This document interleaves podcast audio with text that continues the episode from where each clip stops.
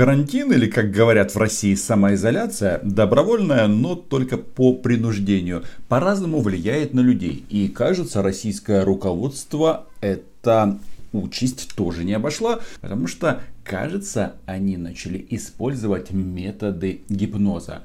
Фактически Сергей Лавров э, как заводной или как робот повторяет о том, что Украина обязана капитулировать перед Москвой на Донбассе. Рассказывает, что на россиян на Донбассе нет, но там почему-то продолжают нашляться люди в российской военной форме. В это же время Владимир Путин из своего бункера проводит исторические параллели и, кажется, установил свой абсолютный рекорд. Раньше он нырял в историю на тысячу лет – Сейчас а погружение глубже, потому что выяснилось, что Спарта тоже наш. Об этом сегодня поговорим. Меня зовут Роман Самбалюк, я корреспондент Униан в Москве. Подписывайтесь на мой YouTube канал. Здесь мы называем вещи своими именами. При этом кому-то может показаться и кажется, что ничего страшного не происходит.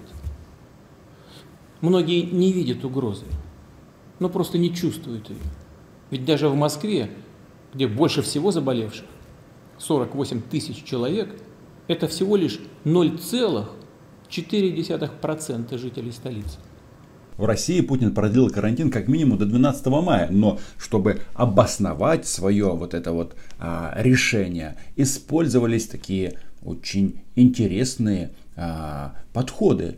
По сути, Путин призывает россиян, во-первых, сплотиться вокруг него, вокруг российского государства и российской идеи и зовет всех на войну. Нет, не с печенегами и половцами, с коронавирусом. И победа будет за нами.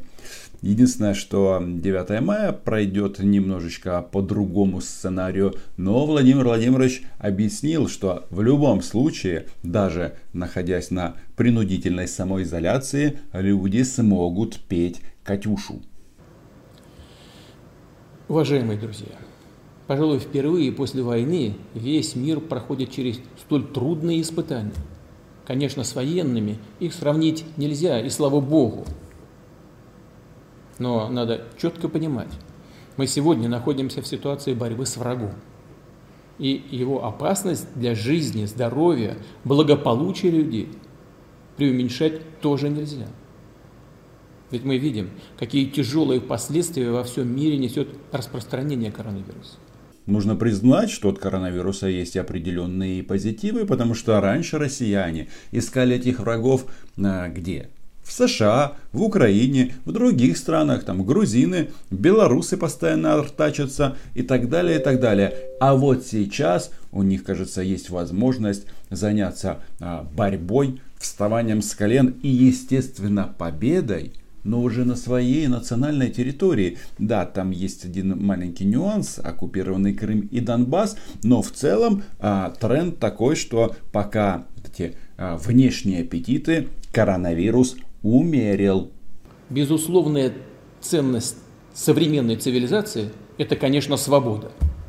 Свобода каждого гражданина. Но и жизнь каждого человека неповторима. Является абсолютной ценностью, данной нам свыше. И мы обязаны ее защитить.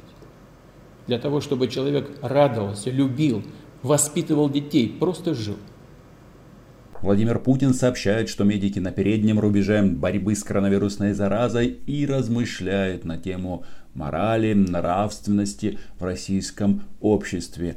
Ну, практически это рассказ о широкой русской душе. Единственное, что, знаете, здесь, особенно в Москве, а, если у тебя нет 100 рублей, то тебе, скорее всего, никто даже воды не подаст. Какие прекрасные слова, вроде бы и нет миллионов людей, которые были вынуждены покинуть восток Украины из-за российского военного вторжения, а еще а, сотни тысяч людей знают, что такое отправить на подвал. Да, это о широте русской души. Но, видите, сейчас эта тема, она как бы не обсуждается и не интересна. Это сфера ответственности сейчас Сергея Лаврова, который хвалит Ермака и собирается на переговоры в онлайн режиме из своего белого бункера с главами нормандской четверки. И еще об одном нравственном, моральном выборе, который стоит перед нами сейчас. В мире в целом, а порой и у нас, в России, звучит мысль, что в первую очередь нужно думать об экономике, о материальном благополучии. И это, конечно, очень, очень важно. Но что в этой связи предлагается? Предлагается, по сути, идти вперед, перешагивая через все и через всех, ни на кого и ни на что не оглядываясь. По сути, не брать в расчет риски, связанные с эпидемией, и просто как можно быстрее отменить все ограничения. А если кто-то может заболеть, ну, мол, пусть заболеет, останется инвалидом или даже умрет значит такова его судьба. Словом, предлагается закон естественного отбора, где каждый за себя. Вообще, на самом-то деле, закон естественного отбора и каждый за себя – это правило российской жизни. Как известно, Москва слезам не верит. Но Владимир Путин рассказывает, что это там где-то, ну давайте еще добавим, на Западе хотят э, внедрить метод э, естественного отбора, а здесь а, будет по-своему слушайте, можно подумать, что э, в других странах нет карантина. Вообще-то Европа ввела эти ограничения э, раньше. Из истории и мировой литературы мы знаем, что в первобытные времена стариков, больных детей, ослабевших людей просто бросали ради выживания всего племени. Наверное, тогда просто не было иного выхода. Но мы живем в 21 веке. И скажу прямо, те, кто сейчас предлагает пожертвовать людьми, оставить их на произвол судьбы, по сути, призывают вернуться к дикости и варварству. Кто эти кто-то, кто призывает к этому? Кто-то может их назвать фамилии, может это лидеры стран какие-то, лидеры каких-то сект или э, политических партий, группировок. Кто это? А, какое-то абстрактное кто-то, какие-то абстрактные враги, абстрактные э, бендеровцы. Но знаете, вообще-то сама постановка вопроса в таком ключе, она очень и очень странная. Кажется, кто-то слишком много проводит наедине в бункере.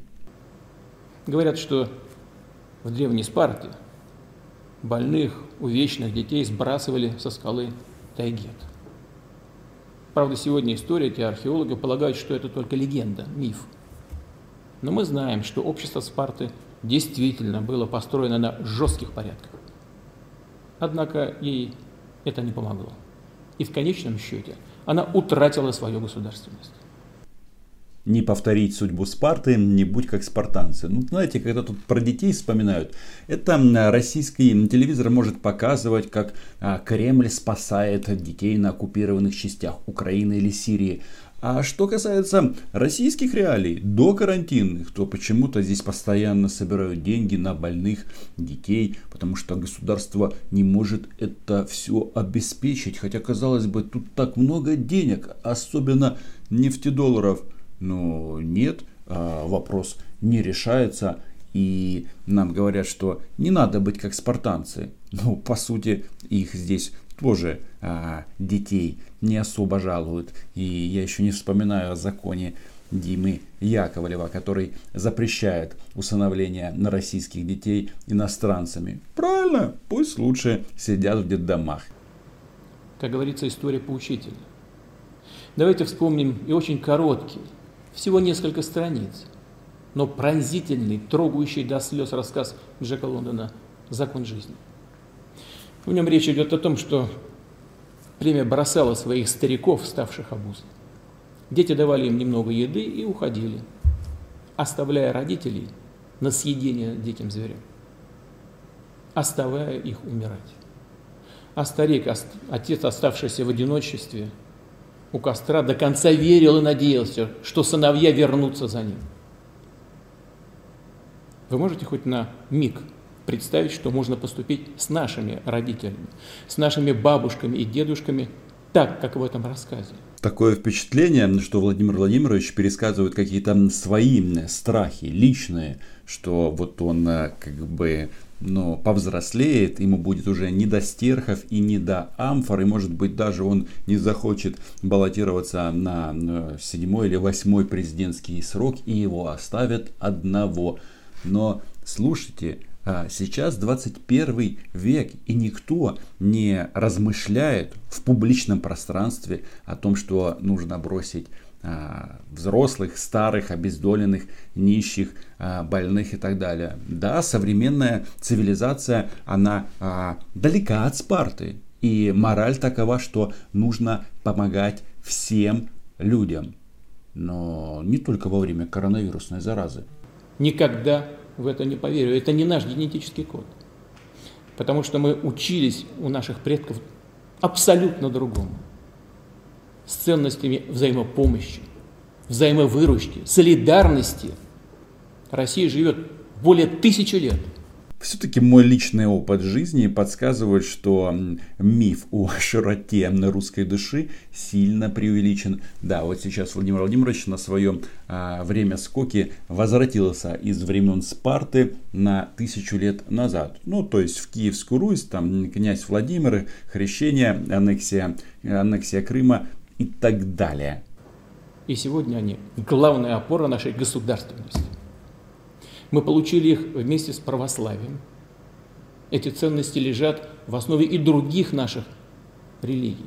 Православие – это, то есть, вот эта церковь, которая называется Русская Православная Церковь, и священники которой, ну, больше всего замечены в том, что они игнорируют правила карантина, и мало того, что а, подвергают риску а, себя – так и паству простых людей. Сколько в интернете заявлений российских попов о том, что а, коронавирус это бред, мы все равно все умрем, приходите в церковь и целуйте Христы. А, наплюйте на санитарные нормы. И, кстати, в Украине тоже действуют коронавирусные диверсанты из РПЦ а, в Украине, из этого филиала.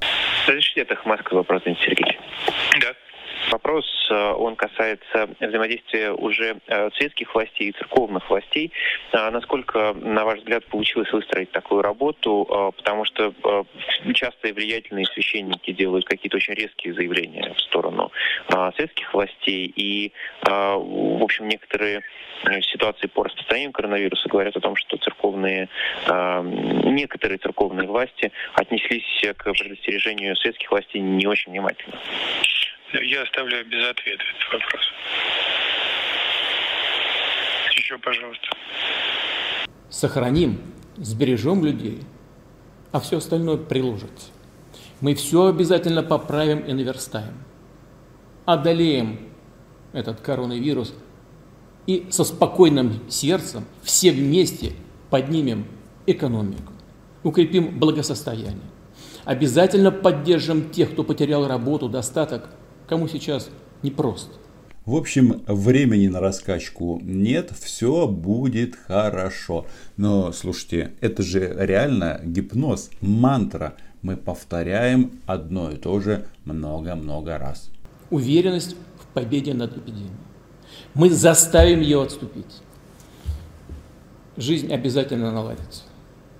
И в наших силах сделать так, чтобы это произошло как можно скорее. Вот такое оно, обращение Путина к народу. Видите, он даже для подтверждения своей правоты, своих слов, даже время от времени бьет практически кулаком по столу. Заставим отступить коронавирусную заразу. Ну а дальше вернемся, как обычно, будем кошмарить соседей, и рассказывать о величии российской нации. На этом все. Читайте агентство Униан, подписывайтесь на мой YouTube канал и не болейте не только коронавирусом, но и сверхдержавием. Чао!